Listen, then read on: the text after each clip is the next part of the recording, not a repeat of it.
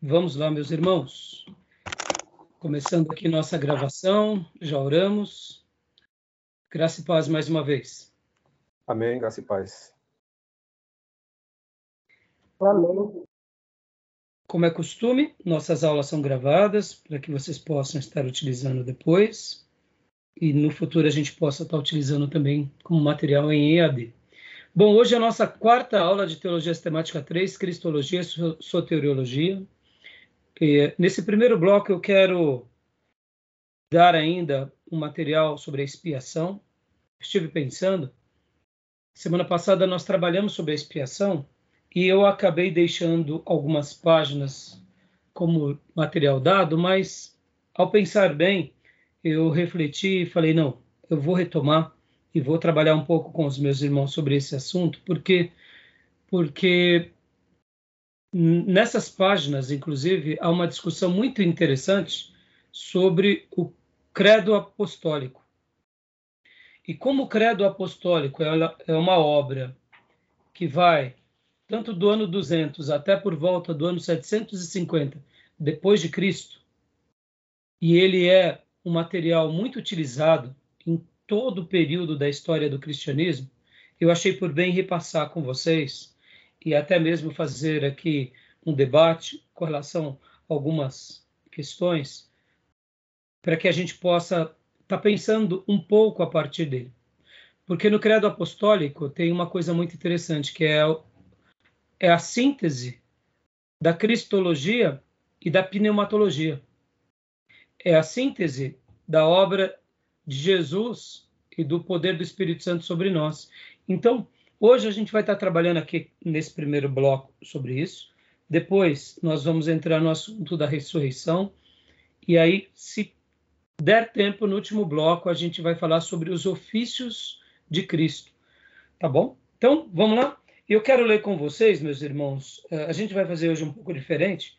Nós vamos trabalhar agora nas primeiras páginas aqui do, do material do Hobbes.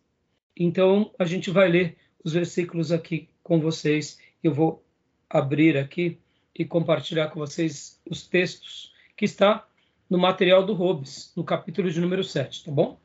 Então vamos lá. Eu vou até compartilhar agora aqui com vocês. Capítulo 7 do Hobbes. A expiação. Leia para nós, Júnior, esse texto de Êxodo, por favor, meu irmão. Expiação, né? Isso. E uma vez no ano no ano Arão fará expiação sobre os pontos do altar com o sangue do sacrifício das, das expiações. Uma vez no ano fará expiação sobre ele pelas vossas gerações. Êxodo 30, 10. Joia. Aqui falando sobre a obra da expiação e sobre essa prática.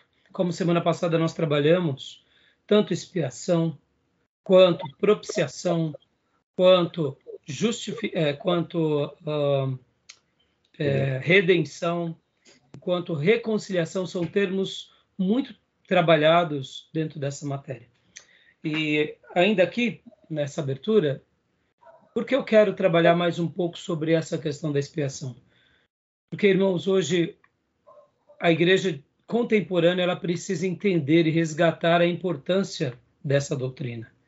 É, eu acredito que em cada período da história da igreja que nós é, ficamos fracos sobre essa doutrina, é, é, é, nesse episódio que começa a nascer as heresias.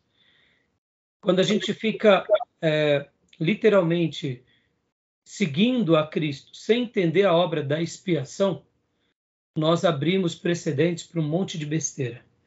E hoje a igreja evangélica ela está fraca por causa que ela não está entendendo o que é a obra da expiação. Então, leia para nós também aqui, Júnior, por gentileza, esse texto de Romanos 5, do 10 e o 11, por favor. Sim. Porque se nós, sendo inimigos, fomos reconciliados com Deus pela morte de seu Filho, e não somente isto, mas também nos gloriamos em Deus, o nosso Senhor Jesus Cristo, pela qual agora alcançamos a reconciliação ou seja, essa palavra reconciliação tinha a ver já com o ensino da expiação. E uma das coisas que mais me fascina é a maneira que o nosso querido irmão Hobbes ele vai trabalhar ó, sobre esse tema. Então, Júnior, a gente vai ler um pouco agora aqui esse material e eu uhum. pediria que você lesse para nós. Tá boa a letra para você, meu irmão? Tá ótimo, tá ótimo. Então, por favor. O vocábulo expiação no inglês significa exatamente atone, atonement. Aquilo que ele diz, at on man. A palavra hebraica kafar, traduzida por expiação, significa cobrir ou encobrir. Êxodo 29, 36, 37 e 30, 10 em diante. A forma verbal é encontrada 72 vezes no Antigo Testamento e o substantivo nove vezes. Sete vezes no Antigo Testamento se traduz o verbo por reconciliar ou fazer reconciliação. O vocábulo inglês, inglês atonement aparece apenas uma vez em um Novo Testamento, que aí é tradução da palavra grega catalagente, que basicamente significa reconciliar. Dá uma pausa, por favor, Júlio. Por favor. Pode ver que a palavra expiação, então, olha só que interessante, irmãos. Olha como o autor ele vai trabalhando né, nesse jogo de palavras. Significa cobrir, encobrir, mas também pode ser traduzido por reconciliar. E aí, quando ele vem para o Novo Testamento, ele vai também tra trazer essa mesma ideia do que do da palavra reconciliar, mesmo essa versão aqui em inglês, e essa palavra eh, em, em grego, e essa palavra em inglês, né, pode ver, ó, uma somente, né? Uma somente. Então, percebam como o jogo de palavras na construção da, de, de, dessa doutrina ela é muito importante. Então, continua para nós, Júnior Humanos, por favor.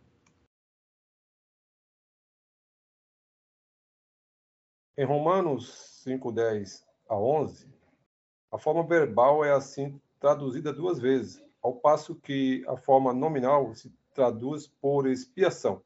Olha só, aqui você vê que já é uma questão, aquilo que vocês ainda não aprenderam, mas a língua grega ela tem essa questão de, de declinação. Diferente um pouco do português, a gramática grega ela tem tempos verbais diferentes, ela tem a gente chama de declinações. Então, é, você pode ver que aqui, ao passo que a forma nominal se traduz é, por expiação, é, ela pode também ser usada, traduzida como reconciliação ou como reconciliar. Então, perceba como uma palavra está ligada à outra. E na, no último, na última aula, eu trabalhei muito sobre essa ideia da expiação, que quando você entende o que é expiação e você faz, abre uma janela para a ideia da propiciação, da reconciliação e da redenção, você compreende muito bem essa doutrina.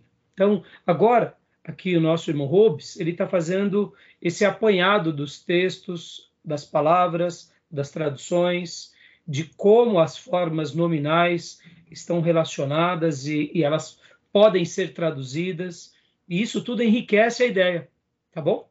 Tudo bem até aí? Tranquilo? Tranquilo, Maísa? Dil, boa noite, Dil. Já chegou aí? Travado. Tá travado, né? Mas o Dil já está aqui conosco. Tô aqui, pastor. Graça e paz. Graça e paz a todos. Beleza. Joia. Beleza. Então, continua lendo para nós, Júnior, por favor. Ok. Formas relacionadas de, desse verbo são traduzidas por reconciliar. Apo, catalaço, mudar inteiramente de catalaço, mudar. Mudar inteiramente, né? É. Inteiramente, é assim, claro. Continua? Pode ser. Por é, favor. Romanos 5,10, 1 Coríntios 7, 11 e 2 Coríntios 5, 18 em diante. Dia, dialassomai, ser mudado inteiramente. O vocábulo catalage também é traduzido por reconciliação, significando mudança completa. Deixa eu fazer aqui uma explicação bem breve, irmãos. Uh, assim como no direito, Uma palavra pode é, fazer toda a diferença num, numa lei ou na Constituição, não é diferente as questões das palavras na grande revelação de Deus para nós. Nós temos que entender que tudo isso que a gente está trabalhando e esse jogo de palavras, essa maneira de interpretar, isso só enriquece as doutrinas, porque muitas vezes quando nós pegamos a Bíblia e lemos ela no nosso idioma, nós não notamos a riqueza desse jogo de palavras, dessas construções. Então é muito importante quando o autor aqui, de uma forma, eu diria, mais sucinta, vem enriquecendo essas ideias e vem trazendo essas formas em que ela pode ser traduzida, isso tudo só nos enriquece sobre essa doutrina. Lembrando que cada palavra é muito mais do que uma palavra, é um conceito, é uma ideia. Em algumas palavras, nós temos propriamente, é, literalmente, é, doutrinas. E não é diferente nessa ideia. Até mesmo lembrando que a obra da expiação ela vem validar o ministério do nosso Redentor. Ou seja, nós acreditamos que Deus, por meio do sacrifício de Jesus, realizou a grande obra de Deus entre nós. E, e entre os homens e Deus, e entre Deus e os homens, e Jesus sendo esse, essa ponte de forma, é, eu diria, plena e abundante. Então, é muito importante quando a gente começa a ver esse jogo de palavras, porque tudo isso só vai enriquecer essa doutrina, tá bom? Tudo bem até aí? Tranquilo? Alguma dúvida, alguma pergunta? Tranquilo, é... peraí. Beleza. Fala de novo, Júnior, fala de novo. Tra... Bloqueou. Se Deus não quisesse fazer essa expiação, ah, sim, sim. Existem certas doutrinas e certas palavras e certas ideias que são mais fáceis de serem entendidas.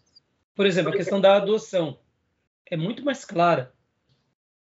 Por que a expiação se torna um pouco mais complexo? É normal a complexidade que se dá nela, porque tem a ver com a obra de Jesus entre Deus e o homem e a, mudança do curso dessa humanidade por causa da obra de Jesus.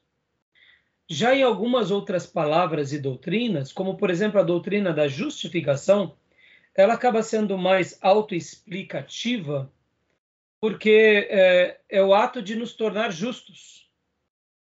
Mas a doutrina da expiação, ela tem vários desdobramentos. Ela é o carro-chefe. É, é, é, como? Ela é o carro-chefe. Ela é um carro-chefe, exatamente, como na aula passada eu falei. Quando nós entendemos ela, as doutrinas da aplicação da redenção ficam tudo subentendidas. Então, por isso que eu estou aqui de novo fazendo esse supra-sumo, que a gente vai trabalhar já já no credo, e eu queria dar essa, essa, essa lapidada com vocês sobre a questão do credo, porque percebam, o credo apostólico ele foi utilizado do ano 200 até por volta do ano 750. Houve pequenas alterações neles, mas durante esses séculos todos do passado, eles eram usados é, de uma forma repetitiva para quê? Para mostrar as doutrinas em que eles criam. Porque o que, que significa a palavra credo? É aquilo que eu creio. Então, como a igreja, ela geralmente enfrentava enfrentavam as heresias? Era bem simples. A igreja dizia o seguinte: bom, nós não cremos nisso, nós cremos assim. Então elas recitavam o credo. Pode ver que hoje, de uma forma, eu diria até simplória, as pessoas oram o credo. Mas o credo, eu diria, ele não é feito para ser orado ele é uma síntese de uma declaração de fé. Pastor, tem algum problema a gente orar o credo? Eu vejo um problema. Mas a ideia principal é fazer do credo uma confissão de fé e uma defesa para nós e para aqueles que estão ao nosso redor, ao, ao nosso redor, aonde nós afirmamos dizendo, olha, eu não creio assim. Eu creio dessa forma Eu não creio que Jesus ele é mais um Deus. Eu creio que ele é Deus. Eu não creio que o Espírito Santo é a força de Deus. Eu creio que o Espírito Santo também é Deus. Então, assim, o credo ele é muito importante por causa disso. E olha que interessante, o credo também ele não nasce num concílio. Ele não nasce num concílio como nasceram algumas outras alguns alguns outros credos. Ele, ele, ele nasce como uma declaração de fé diante das heresias que foram surgindo.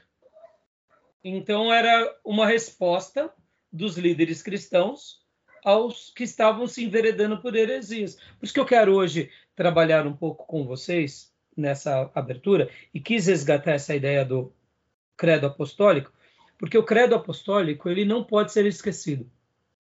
Ele tem que ser lembrado, porque de fato a síntese dele é muito boa. Tem uma inclusão apenas, que há um debate teológico muito interessante, e que a gente vai ver já já, tá bom? Então, Mas ele, ele ficou fixo, né? Ele ficou fixo. E ele tá se perdura até hoje. É. E, então, essa é uma obra de teologia sistemática, Júnior. Sim, então, porque na verdade ele nasce da teologia e não da, da, da, da Bíblia, né? Entendimento teológico. Né? É, de um entendimento teológico, mas baseado numa, no entendimento da, da teologia bíblica, né? Sim, claro. Né? Porque quando a gente fala assim de um entendimento teológico, a gente pressupõe que não tem como ser um entendimento teológico ah, sem sim, a Bíblia, né? desassociado, né? né? É. Não é desassociado. É. é. Mas, assim, é um debate teológico sim, claro. na, na história da igreja. E sim, isso claro. é a máxima de teologia sistemática. É um debate claro. que traz uma resposta. Então, você vê, até hoje ele é utilizado. Então, vamos lá.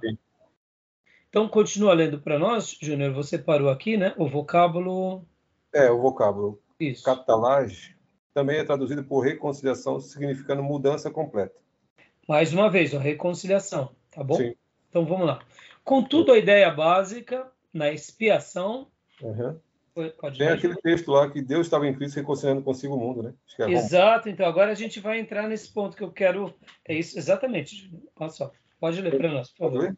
Contudo, a ideia básica na expiação é a de dois, dois, a de dois fazer um, de acabar com a com uma diferença ou de remover uma separação que existia entre duas pessoas. Dá uma pausa aqui, exatamente, por isso que é uma somente, né, o verbo em inglês. É isso, ó. Aqui, ó. Uma somente, não é isso? É. Por, que mostra essa ideia da reconciliação e que mostra essa ideia do quê? De, de dois fazer apenas um. um. Por isso que entra nessa ideia de acabar com a diferença e de remover a separação que, que existia entre duas pessoas ou mais pessoas, né? Pode ver o que, que não é a reconciliação, senão isso. Então, continua para nós, Júnior, por favor. Okay. Em Mateus 5, 24, as pessoas em pauta são dois cristãos. A palavra também se, se pode referir à limpeza da casa de Deus, a aplanar a diferença entre mulher e marido, a purificar a mulher que teve filho, a purificação de leprosos, a purificar homens e mulheres de fluxo de sangue e há muitas outras coisas. Dá uma pausa aqui, Júnior. Percebam que essa expressão que a gente utiliza como expiação pode também trazer essa ideia da purificação e muitas outras coisas. Ou seja, olha como abre o leque, a doutrina da expiação. Como a pessoa de Jesus, quando ele realiza a expiação, ele está fazendo algo muito maior. Muito, então, muito abrangente, né? Muito abrangente. Então, continua para nós, na maioria?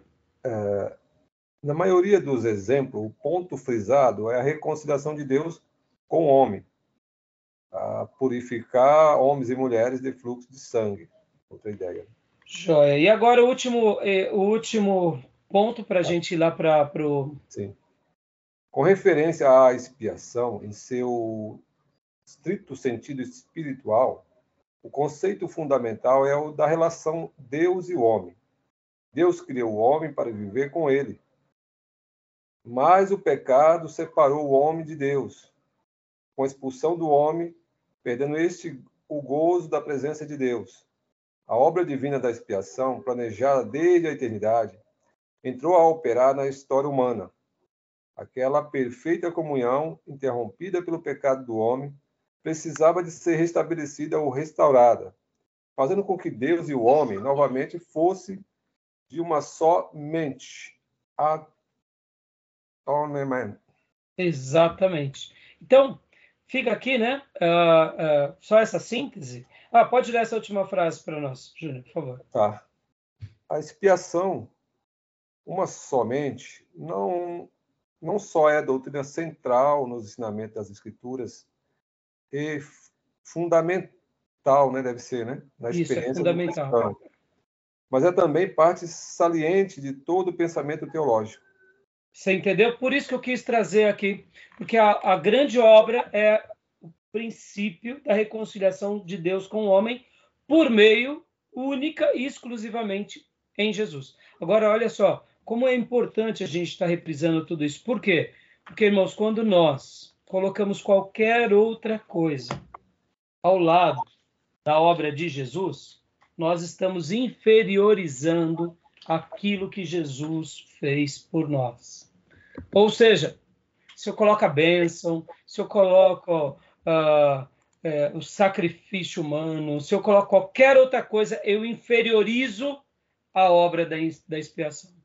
Então, percebam como que nós, cristãos, igreja, seminaristas, precisamos colocar a expiação como uma doutrina urgente, necessária para a igreja, para nós, para que a gente não se perca né, na caminhada, não se perca fazendo igreja, não se perca muitas vezes dentro da nossa da nossa própria religiosidade, porque podem ver que nós também acabamos muitas vezes se perdendo um pouco sobre isso.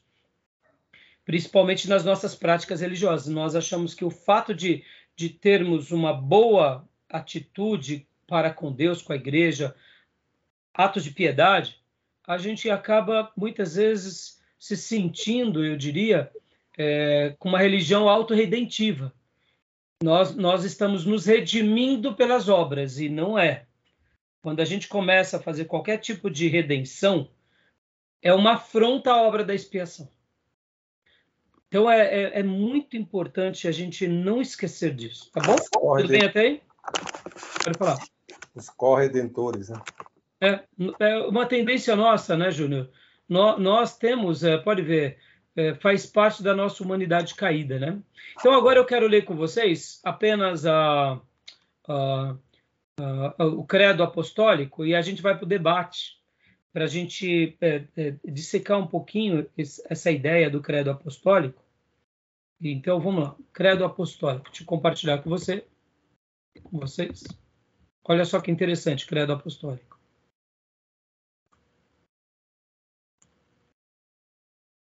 pode ver que não é colocado uma data propriamente dito. Aqui ele está colocando do século III ao século VI, mas uh, alguns vão falar que, inclusive, é, o próprio Gruden ele vai datar até como algo por volta do século VIII. Né? Então, leia para nós, Gil. Olha aí o credo apostólico. Quem foi um católico vai lembrar que na missa nós fazíamos essa oração. Século IV aí, viu? Século IV aqui, é. Mas no Gruden, na página do meu livro 489, a gente vai ler já já, a gente vai tá ver que aqui ele cita a página 750. Oi? Não está aparecendo, não. Não foi? Compartilhou? Ou será que é só para mim? Foi, foi para você, Júnior? Tá, para mim tá. Maísa, tá? Tá compartilhado, Maísa, tá? Então vou, vou parar. É a minha internet. Então vou parar e vou compartilhar de novo, Gil. Olha lá. Esse foi. Fala. Foi agora, Diogo? Não foi, não. Deve ser meu modo de exibição. Deixa eu ver aqui. Não apareceu aqui também, não. Ainda não apareceu pra gente. Não? Apareceu agora. Apareceu? Então deve ser a, a, a internet. Não, não, ainda tá aqui. É, o meu tá certinho, o modo em grade aqui, mas não tá aparecendo, não. Tá jóia. Pastor Johnny entrou, ele tá em trânsito. Cuidado aí, tá, Pastor Johnny? É. Paz, Cuidado pastor. aí, paz. Fica tranquilo Desculpa, não, aí.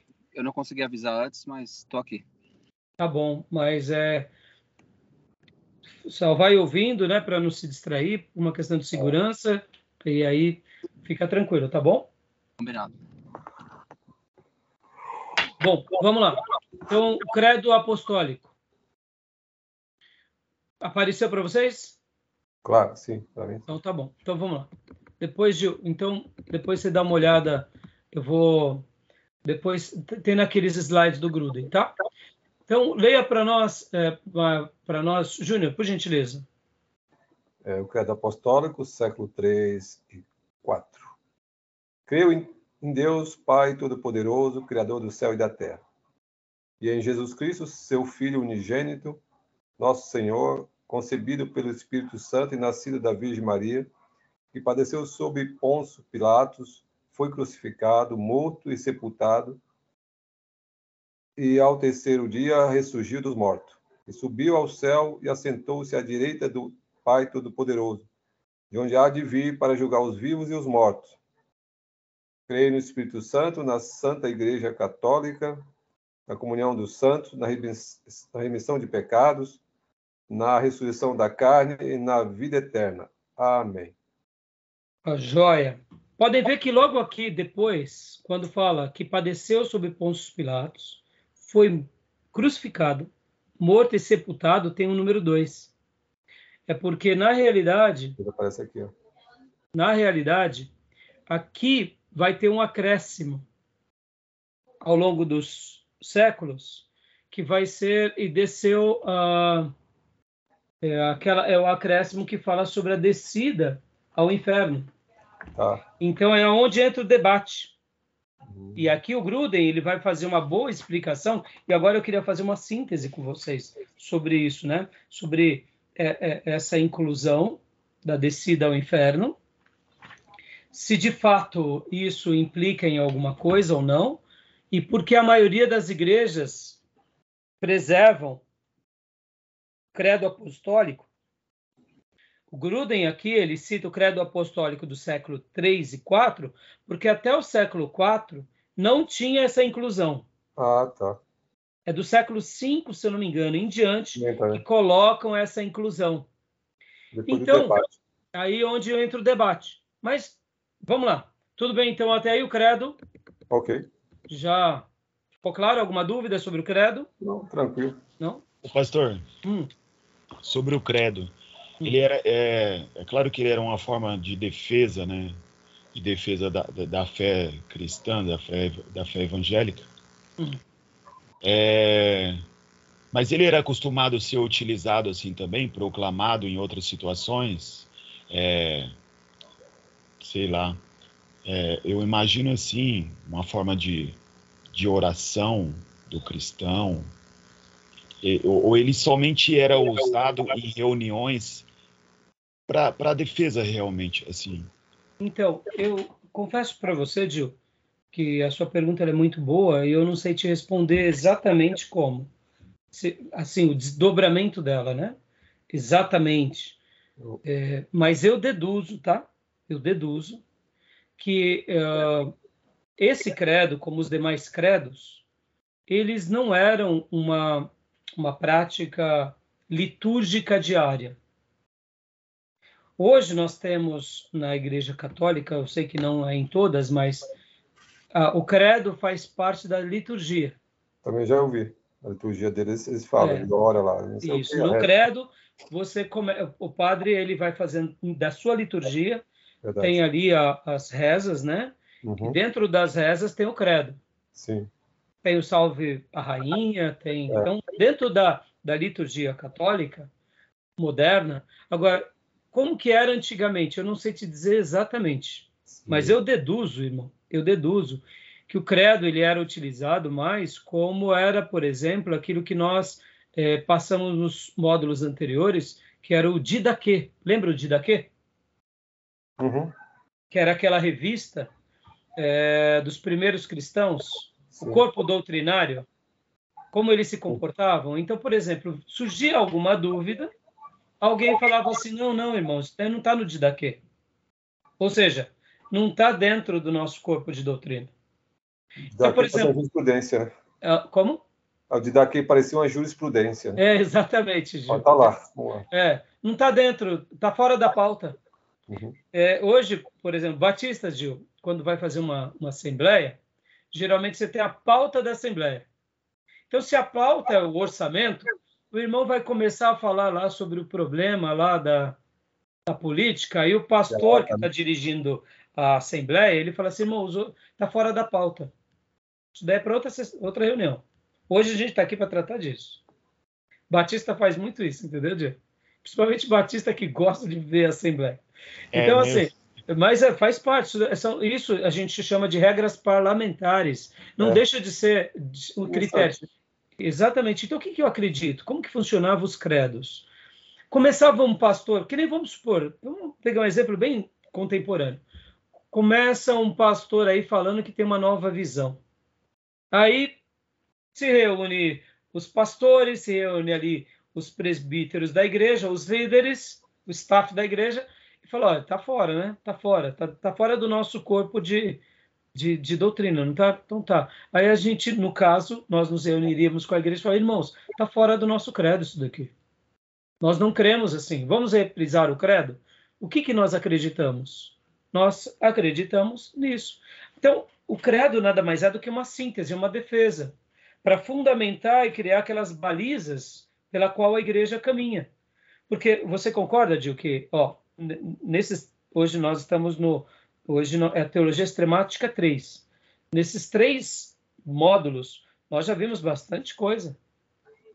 Por exemplo, com relação à pessoa de Deus, com relação aos atributos de Deus, com relação à pessoa de Cristo, à pessoa do Espírito Santo. Ou seja, são muitas variáveis e muitas heresias que vão surgindo, inclusive dentro da igreja. Entendeu? Tá bom? Fechou? É verdade. Fechou. Tranquilo? É, a gente. Beleza. Então era é, agora se eles oravam, se eles, aí eu não sei te dizer. Aí eu não sei te dizer. Eu creio que não. Eu creio que não. Mas não era uma prática de oração, né? É, eu creio que não. Eu acho que não, Gil. Mas se hoje em dia eles fazem isso, por que antigamente não poderiam? Eu não sei te dizer, então. Talvez não fazia é, parte. Foi, foi partindo disso aí mesmo que eu fiquei nessa dúvida, porque é. o, o no, no, catolicismo, como o senhor mesmo citou aí, o Júnior também, eles têm essa prática, né, de ainda orarem, né, o, o credo. É. Foi exatamente por isso. Tá bom? Aí, Beleza? Então agora vamos pegar o nosso livro-texto, olha lá. Então, sobre o credo, irmãos, vamos lê-lo mais uma vez. O credo, mais uma vez. Ó, alguma alguma heresia no credo? Olha lá. Creio em Deus Pai Todo-Poderoso, Criador do céu e da terra, e em Jesus Cristo, seu Filho unigênito, nosso Senhor, concebido pelo Espírito Santo e nascido da Virgem Maria, que padeceu sobre Pôncio Pilatos, foi crucificado, morto e sepultado. E ao terceiro dia ressurgiu dos mortos, que subiu ao céu e assentou-se à direita do Pai Todo-Poderoso, de onde há de vir de julgar os vivos e os mortos. Creio no Espírito Santo, na Santa Igreja Católica, na comunhão dos santos, na remissão de pecados, na ressurreição da carne e na vida eterna. Amém. Alguma heresia aí, meus irmãos, nessa declaração? Nenhuma. Nenhuma. Nenhuma. Essa e essa ideia de colocarmos ao lado, logo na sequência aqui, colocarmos aqui, morto e sepultado e desceu ao inferno. E ao terceiro dia ressurgiu dos mortos. O que, que vocês acham? Por exemplo, vamos, vamos assim, antes do debate, tá? Mais teológico. A ideia de que Jesus desceu ao inferno vocês já, já ouviram falar alguma vez? Na última aula nós comentamos um pouco sobre isso. Eu acredito que é uma ideia meio romantizada, né, do, do, dos, é, dos irmãos é, a respeito disso, daí de Cristo ter descido às profundezas do, do inferno. Mas, enfim. Mas, uh, então, vamos, para o livro, aí a gente vai fazer o, o, o apontamento melhor, tá bom? Vamos lá, então? Que aí a gente consegue. Vamos lá, então. Página 489 do nosso livro-texto. O, o, o Júnior, a sua página é outra, né? Da nova edição. Qual é a página, Júnior? No seu som não saiu, Júnior. 801. Ótimo. Olha só, vamos ler rapidamente. Vamos agora para os apontamentos. Vou tentar ser o mais breve possível né, nesses, nesse ponto, porque assim o assunto aqui é interessante, há um debate, mas por que eu quis também trazer um pouco sobre essa questão, irmãos? Porque hoje eu até compartilhei pra, com vocês no grupo da classe, eu compartilhei sobre uh, algumas questões é, do aniquilacionismo. E eu quero hoje fazer aqui alguns apontamentos sobre isso. Por isso que eu quis trabalhar também sobre essa questão do, do credo, tá? Então vamos lá. Vamos lá. Então vamos aqui. Uh, teria Cristo descido ao inferno? Pergunta ao Gruden. Argumentam-se às vezes que Cristo desceu ao inferno depois de morrer. A frase desceu ao inferno não aparece na Bíblia.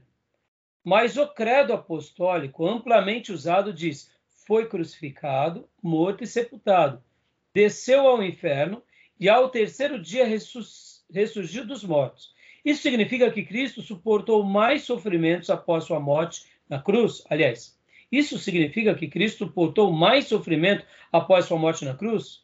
Como veremos abaixo, um exame dos indícios bíblicos indica que não. Mas Antes de examinar os textos bíblicos relevantes, deve-se analisar a frase desceu ao inferno do credo apostólico. Então, o que, que o autor está querendo dizer aqui? Por que ele gasta aqui algumas páginas sobre esse tema, irmãos? É bem interessante.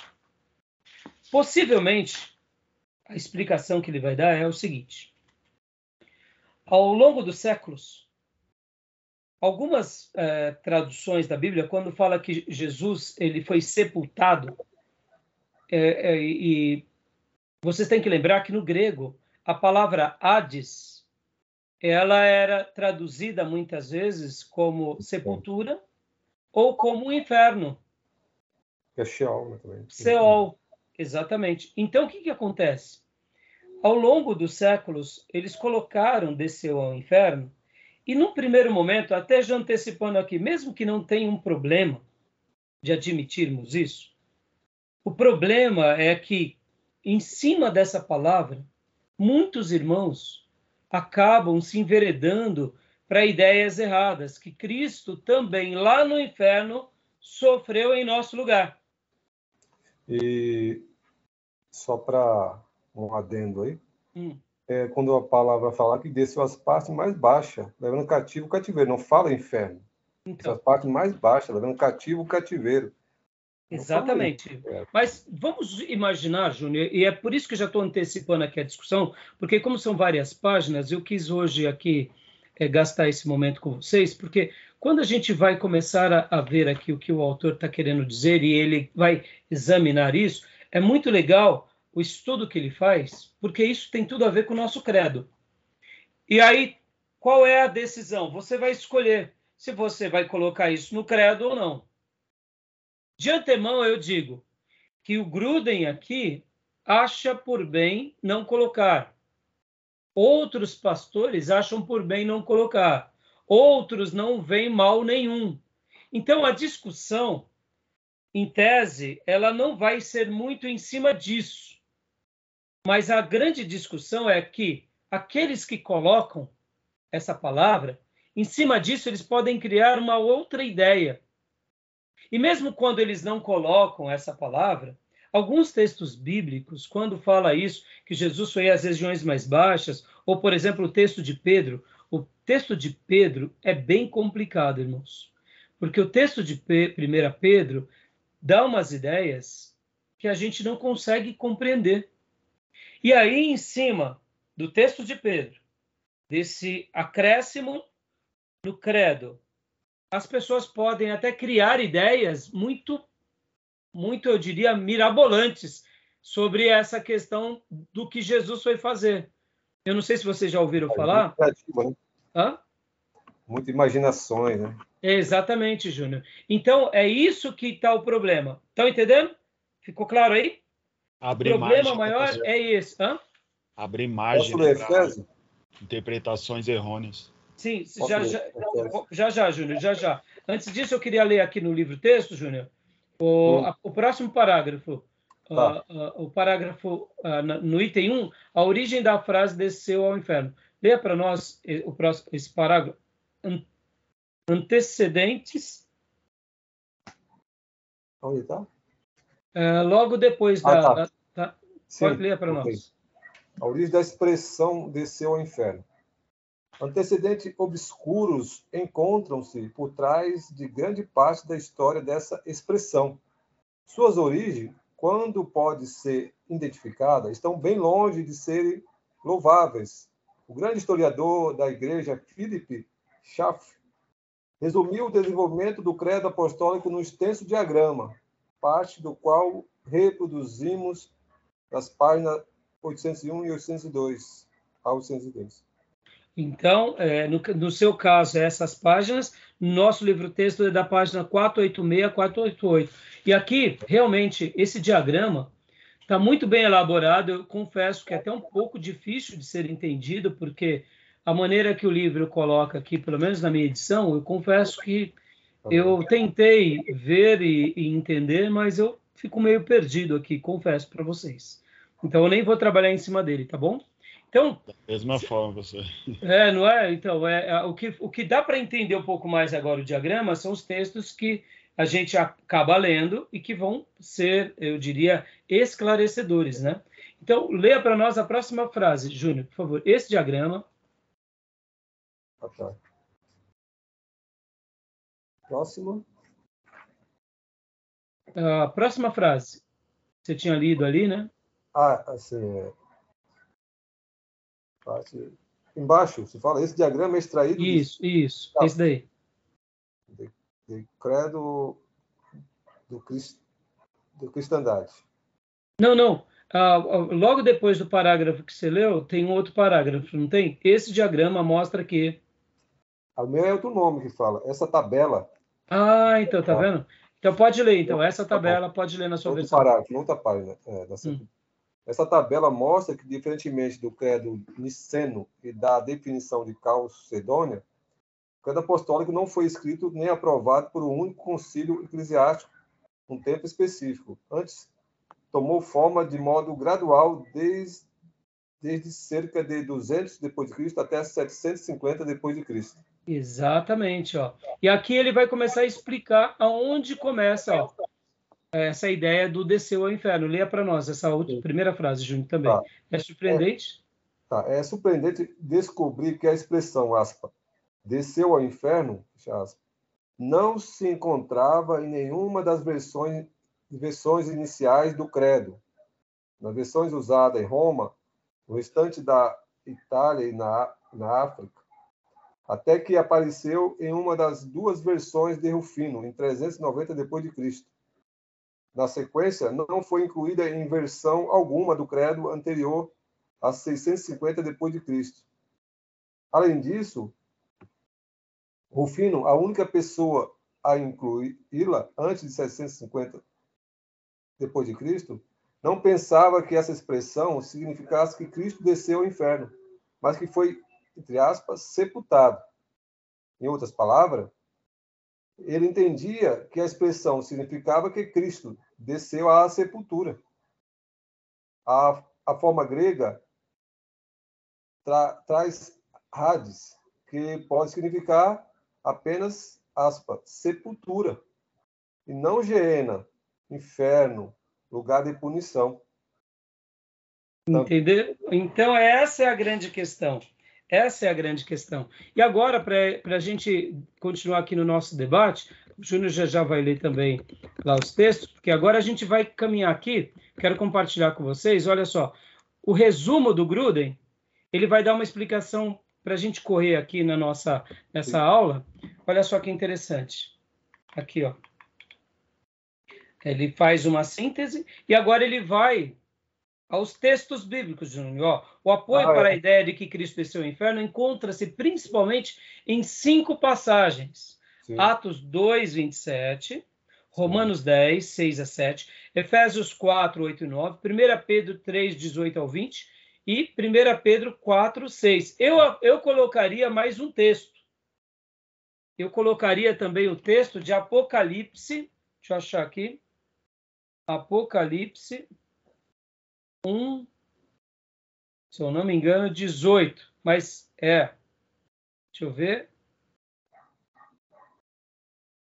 Aqui. Apocalipse 1, 18. Eu colocaria também. Então vamos ler essas passagens, irmãos, porque isso é muito interessante. Por, por que eu estou falando isso, irmãos? Olha, eu já vou até antecipar. Na minha opinião, na minha opinião, eu não vejo problema de pensar que Cristo possa ter descido ao inferno. Se ele desceu de fato, se ele desceu, qual foi o isso, então, a gente já vai chegar lá. Já vou explicar. O problema não é dizer que ele desceu. A grande questão é o que se cria a partir daí. Então, para mim, quando alguma confissão de fé, por exemplo, não nega isso, eu não vejo problema. No entanto, eu penso da seguinte forma: o problema está nas ideias que surgem a partir de então. Então quer dizer que Jesus pregou para os espíritos em prisão, é, Jesus então isso. pregou para o povo antediluviano, Jesus fala. deu uma nova chance. Aí quando começa a divagar aonde a Bíblia não divaga, porque uma coisa é fato, qual que é a grande questão aqui, irmãos? A grande questão é que esses textos que citamos, como também Apocalipse 1:18, pode dar uma ideia. Agora o fato de dar uma ideia não me dá permissão para eu devagar na ideia. O que eu quero dizer é o seguinte: você pensar a respeito de, não tem nenhum problema. Agora, no momento em que você começa a devagar e afirmar o que o texto bíblico não afirma, todo problema. É viajar na maionese. exatamente, sabe? Exatamente. Então, o problema nosso é esse: nós não nos damos por vencidos apenas do texto bíblico. Nós queremos contra-argumentar ao texto bíblico, explicando ele melhor do que ele. E quando não fazemos isso, queremos reinterpretar, dando novas visões a ele, sendo que, de fato, ele não está dizendo tanta coisa. Esse é o ponto, entendeu? Então, assim, tem vezes que alguma coisa que está na Bíblia, alguma doutrina, alguma uh, situação, ela, ela é praticamente incompreensível. Vou dar um exemplo aqui, bem simples. A nova Jerusalém que desce do céu. Me explica. Mas está lá no texto ou não está? Está lá no texto. Me explica ela. Ah, mas qual é o propósito? É, então, eu também não sei te dizer exatamente tudo sobre ela, mas uma coisa eu afirmo: uhum. ela está lá. Quer ver tá outra lá. coisa polêmica como essa? Pra... Quando Deus fala que ele endureceu o Faraó, o coração de Faraó. Tá escrito ou não tá? Tá. Sim. Tá, agora me explica como isso acontece. Meu irmão, se Deus quisesse explicar como isso acontece, Deus tinha explicado no texto. O problema é quando a gente viaja na maionese a partir de. O que nós podemos dizer é o seguinte: olha, eu entendo. Eu entendo que Deus disse isso, eu pressuponho que possa levar aquilo, mas não. Nós viajamos na maionese, começamos a afirmar o que o texto bíblico não afirma e dizer o que o texto bíblico não diz, e muitas vezes falamos até em nome de Deus, entendeu? Então, esse é o problema, entendeu? Então, assim, eu estou fazendo esses já apontamentos porque, assim, eu não vejo problema. Admito que a polêmica que, é, que surge realmente ela acaba muitas vezes sendo mais complicada. No entanto, eu não vejo assim um, um problema muito grande, tá bom? Mas fala, Júnior, você tinha feito. Faraó até, eu acho que até mais simples diante desse. Acaba sendo, né, Júnior? Porque esse aqui. Esse daqui é complicado. Esse é, complicado. é complicado. É complicado. É. Faz muita interpretação disso aí. É. E não, é, é, exatamente. Então, vamos lá agora, vamos aqui nesse resumo aqui, que vai ser legal agora para a gente estar tá concluindo, entendeu? Então, vamos lá. Atos 2, 27. Quem achou pode ler aqui para nós. Aqui o autor, né, na, na revisão, ele diz, ó, olha só que interessante. tem se recorrido também a poucas outras passagens, mas de maneira menos convincente. Numa análise mais detida, será que alguma dessas passagens sustenta claramente esse ensino? Ele faz uma pergunta. Depois ele vai dar a resposta dele, né? Então, Atos 2,27, quem quer ler? Posso ler, pastor? Por favor. Pois não deixarás a minha alma no inferno, nem permitirás que o teu santo veja corrupção. Joia. E agora, então, vamos lá. Romanos 10, 6 e 7. Quem quer ler?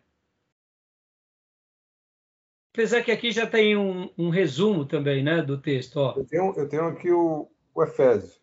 Tá bom. Então eu vou. Leia para nós, Dil, Romanos 10, 6 e 7.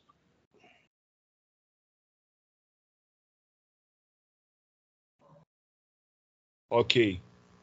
Mas a justiça que é pela fé diz assim: Não digas em teu coração: quem subirá ao céu? isto é, trazer do alto a Cristo. Ou quem descerá ao, ao abismo? Isto é, tornar a trazer dentre os mortos a Cristo. Versículo 6 e 7, né? Isso. Joia. Então, agora, Júnior, leia Efésios 4, 8 e 9. É, pelo que diz, subindo ao alto, levou cativo o cativeiro e deu dons aos homens. Ora, ora isto, ele subiu se é senão que desceu antes, tinha descido as partes mais baixo da terra? Joia, né? Então, uh, aqui outras versões vão dizer desceu às regiões terrenas inferiores. Exatamente. E agora vamos para o texto que é o mais difícil. 1 Pedro 3, 18 ao 20. Ah, aqui é um caroço de angu. Quer ler para nós, Gil, por favor? Agora. É esse que é o problema.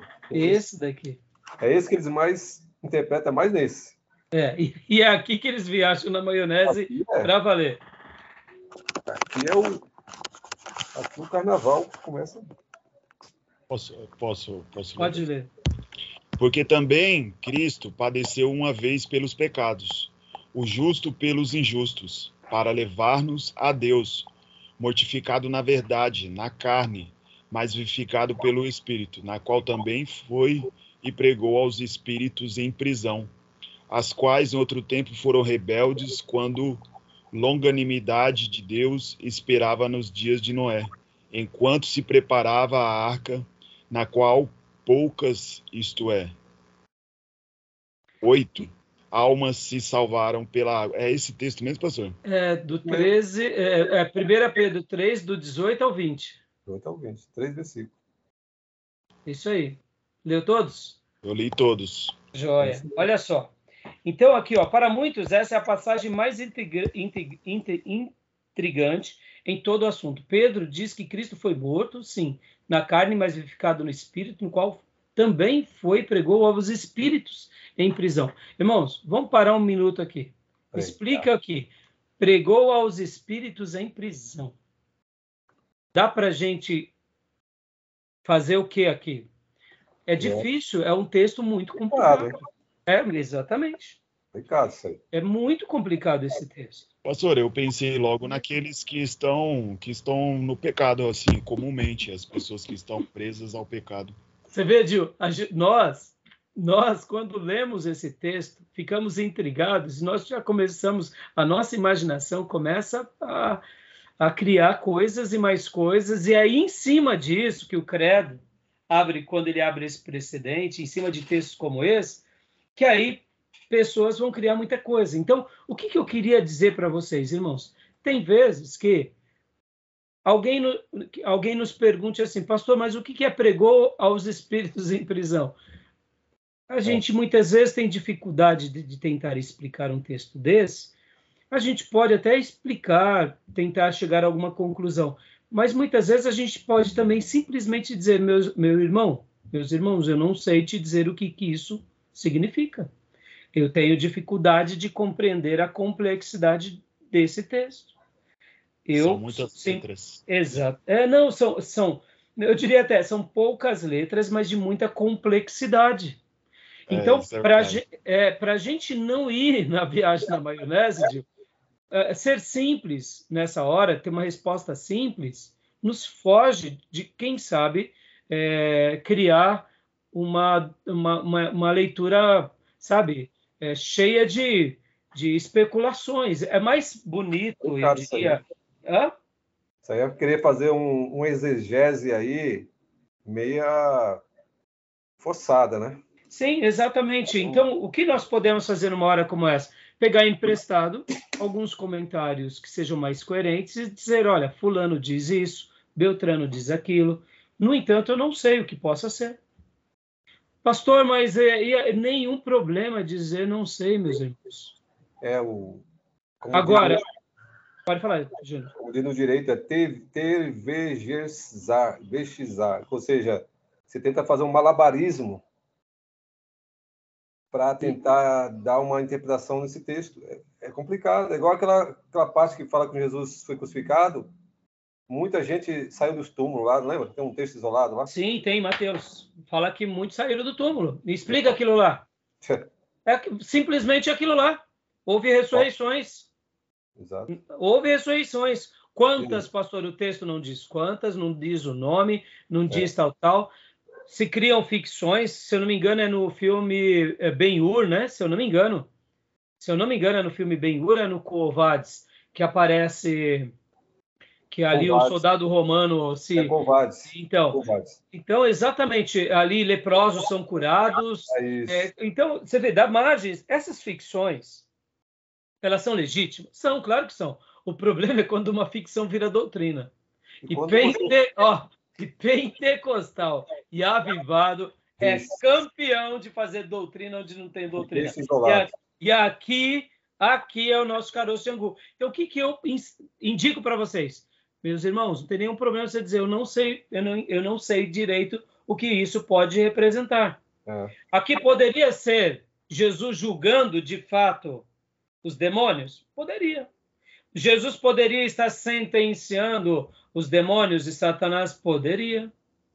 Na, na figura do homem que vence todas as coisas e que também é Deus, que ressuscitou? Poderia. Poderia ser o que mais, pastor? Poderia ser tanta coisa, meus irmãos, mas não dá para saber. Então não dá para afirmar. Agora, quer ver um outro texto que eu falei para vocês há pouco? É Apocalipse, capítulo de número 1, versículo de número 18. Esse também 1,18, olha lá. Pode ler, quem achou aí, pode ler. Que versão que vocês estão?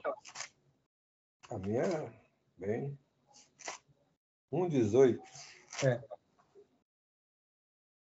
Pode ler? Pode. E o que vivo e fui morto, mas eis aqui estou vivo para todo sempre. Amém. E tenho a chave da morte e do inferno. Eles associam com esse texto aí de Pedro. Também, também, então aqui seria o momento do resgate, em que Jesus de fato pega as chaves que estavam outrora nas mãos de Satanás? Pode ser. Pode ser simplesmente um ato simbólico daquele que reina sobre tudo e todos, que é onisciente, onipresente, onisciente, que não simplesmente foi, mas ele literalmente, é, pelo, pelo seu poder, ali chegou e tomou do diabo no, do inferno pela obra da. Pode ser. Porque o texto aqui, principalmente algumas versões, ó, eu vou ler na minha versão aqui, nessa daqui, ó. E o que vivo, fui morto, mas eis que estou vivo pelos séculos dos séculos e tenho as chaves da morte e do Hades. Ou seja, vocês entendem que é, é, colocar no credo foi ao inferno ou desceu ao inferno, não tem nenhum problema, na minha opinião, tá? No entanto, todo o problema está nas especulações que nós criamos, não só pelo credo, mas em cima desses textos. Porque eu posso até admitir que no credo não tem essa expressão, ou pelo menos não era conservada eh, no início da igreja, então eu não vou utilizar. No entanto, eu posso até dizer de forma bela e bonita, não, no meu credo não tem desceu ao inferno. Mas eu posso depois ler um texto de Pedro e fazer uma celeuma. Ou seja, não mudou nada, entendeu, meus irmãos? Então, seria muito mais coerente você fazer uma leitura, você fazer um, um comentário, de pé no chão. Tá bom, meus irmãos? Então eu quis gastar esse tempo aqui porque eu achei que foi bem interessante. O autor ele vai comentar aqui sobre é, nas páginas seguintes sobre o catecismo maior de Westminster, o catecismo de Heidelberg, e ele vai mostrar vários apontamentos que eu achei muito legal, e depois ele, inclusive, ele conclui falando sobre uh, a, a esse respeito, está na página 496, olha lá, conclusão a respeito do credo apostólico.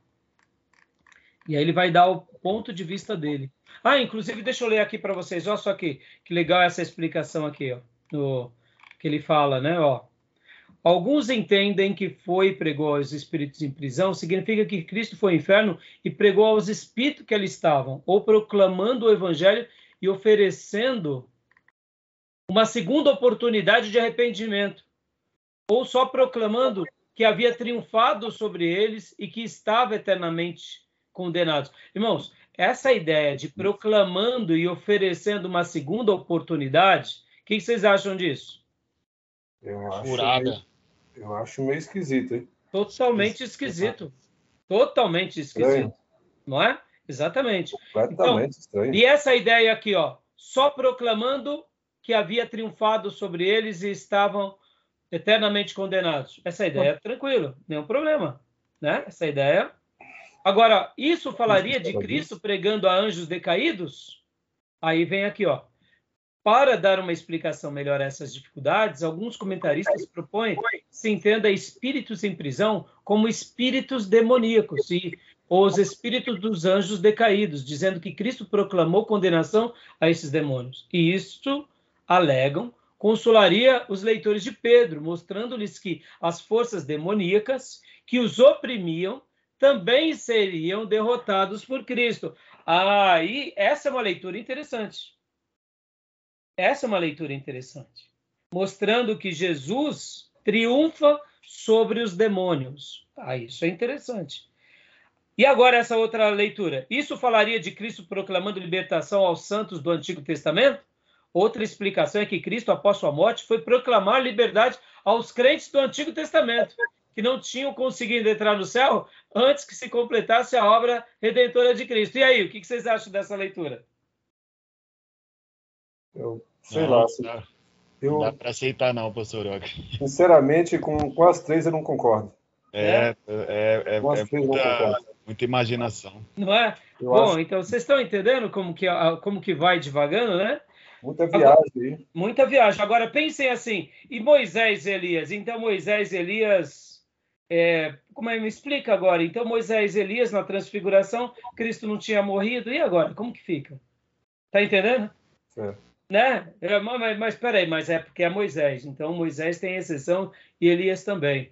Porque vocês têm que lembrar que no Monte da Transfiguração, Jesus apareceu para Moisés e Elias, mas Jesus ainda não tinha morrido. Aí, te, entenderam como que começa a complicar, meus irmãos? Ó, é... agora, essa explicação satisfatória é muito interessante. Ó. A explicação mais satisfatória de 1 Pedro 3, 19 ao 20 aparece, é, aparece aquela proposta, mas não de fato defendida Ó, mas não de fato defendida, o autor está dizendo, por Agostinho. A passagem refere-se não a algo que Cristo fez entre sua morte e ressurreição, mas o que ele fez no âmbito espiritual da existência, ou, pelo Espírito, nos dias de Noé.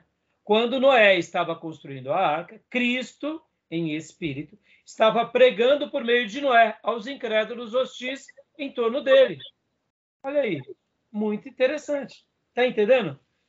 Aí, aí aqui, irmãos, você vê que eu, eu achei muito legal essas ideias. Eu falei, ah, não, eu quero debater com os meus irmãos, porque isso tudo aqui é muito interessante e eu acho que é bem enriquecedor e, e a gente pode, então, tá, tá, tá aprendendo um pouco mais, né? E aqui, olha, ele vai concluir... evitar, né? Porque pode a falar, expiação é alcançar é, essas pessoas, né? Então, por isso que eu quero acreditar, Júnior, que essas ideias que são criadas a partir de Jesus ter ido, por ter sido ao inferno, o problema está nesse ponto. Já no ponto do texto de Pedro, o que seria pregou aos espíritos em prisão, meus irmãos, aprendam uma coisa: afirmem o que o texto está afirmando. E não tentem explicar o que o texto não está explicando. Exatamente. O que, que é isso, pastor? Não, que Jesus pregou aos espíritos em prisão. Um tá, quem são, pastor? Não sei. No céu saberemos. Mas, pastor, e agora? Nenhum problema. Você quer ir para o céu, meu irmão? Quero. Então aceite Jesus e Aí... vamos para o céu. Pastor, mas e esse texto? Não sei, não entendo. Só sei que Jesus foi lá e pregou. Mas por que o senhor afirma que ele foi lá e pregou? Porque Pedro disse. E por que Pedro disse? Porque o Espírito Santo o encheu. Mas e aí? E aí que eu não entendo, ué. Qual é o problema de falar isso, aí, meus irmãos? Aí ele associa com o Apocalipse, aí aquela, aquela pregação folclórica, né? É, entendeu? Estão entendendo, meus irmãos, como é interessante? Tem horas que a gente dizer eu não sei não tem nenhum problema. É. Nenhum problema. Pastor, mas o senhor não sabe? Não sei, como eu não sei de muita coisa. Mas nós acreditamos, nós sabemos que Deus tem uma explicação, e, e aquelas coisas que Deus quis revelar, ótimo, e as que ele não quis, nós podemos até deduzir. Tá bom, meus irmãos? Concluímos aqui então essa parte do credo? Sim. Tá bom? Ok. Então o Gruden ele vai achar e vai dizer algo muito interessante eu queria gastar mais um uns 10 minutos no, no, próximo módulo falando sobre aquela questão da, da redenção geral, da redenção ilimitada e da expiação limitada, tá bom? Então, no próximo bloco eu quero gastar alguns minutos falando sobre isso, que eu acho que também é importante a gente fazer um apontamento, porque há muita confusão eu, nesse ponto. Eu, eu, já, eu já li alguma explicação, era o seguinte, é, e aí, aquelas pessoas lá atrás que, assim, pô, o sacrifício de Cristo alcança eles, aqueles que, daquele tempo, aquelas pessoas que, de fato, o, o, o sacrifício de Cristo, ele é retroativa para as pessoas que Deus estava ali e escolheu, porque a, o evangelho chegou até eles. É isso que eu, que eu entendo. Agora, desse negócio de descer lá e pregar para pregar para ele, ah, eu sou Cristo. Geração antediluviana, geração é. não sei o que lá. Então, vocês entendem o perigo? E é por isso que eu quis trabalhar aqui, irmãos, porque o que, que eu lembrei? Eu falei assim, meus irmãos, sobre a doutrina da expiação, ela é tão importante, ela, ela acaba sendo essa doutrina que abarca tudo, e, e o credo, querendo ou não, ele é uma defesa cristocêntrica e uma defesa da igreja que deve ser zelado. Então, eu acho que vale a pena a gente gastar esse tempo para a gente poder sedimentar. E como eu disse, na minha opinião, esse acréscimo não teria problema, até mesmo por causa desses textos bíblicos. Sim. Mas também tirá-lo também não tem problema. O grande problema não é nem os textos, pelo contrário, é tentar dizer o que os textos não dizem. E, e outra coisa, esse texto de Pedro fala assim: espírito em prisão espírito em prisão. Aí depois você tenta harmonizar ali com o desobediente enquanto a lugar naquele tempo. Espera aí. Espírito em prisão remete a demônio e não pessoas. E mesmo que a gente contra-argumente dizendo essas ideias, a gente fala, olha, deduzimos, pensamos. Exatamente. O problema nosso é quando a gente começa a afirmar o que Deus não afirmou. É. Quer ver uma outra, só para a gente encerrar nossa gravação.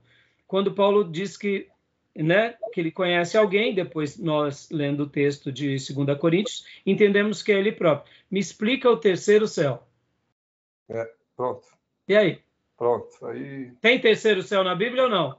Tem. Tem ou não tem? Tem. Explica.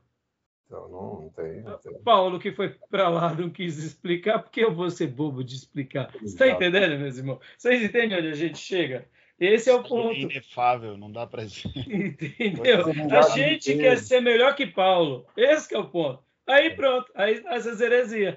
Então, é, é, eu queria né, deixar assim. E só vamos agora depois para essa questão das eleições, e aí a gente vai para a ressurreição. Tá bom, meus irmãos? Beleza? Vamos para o intervalo?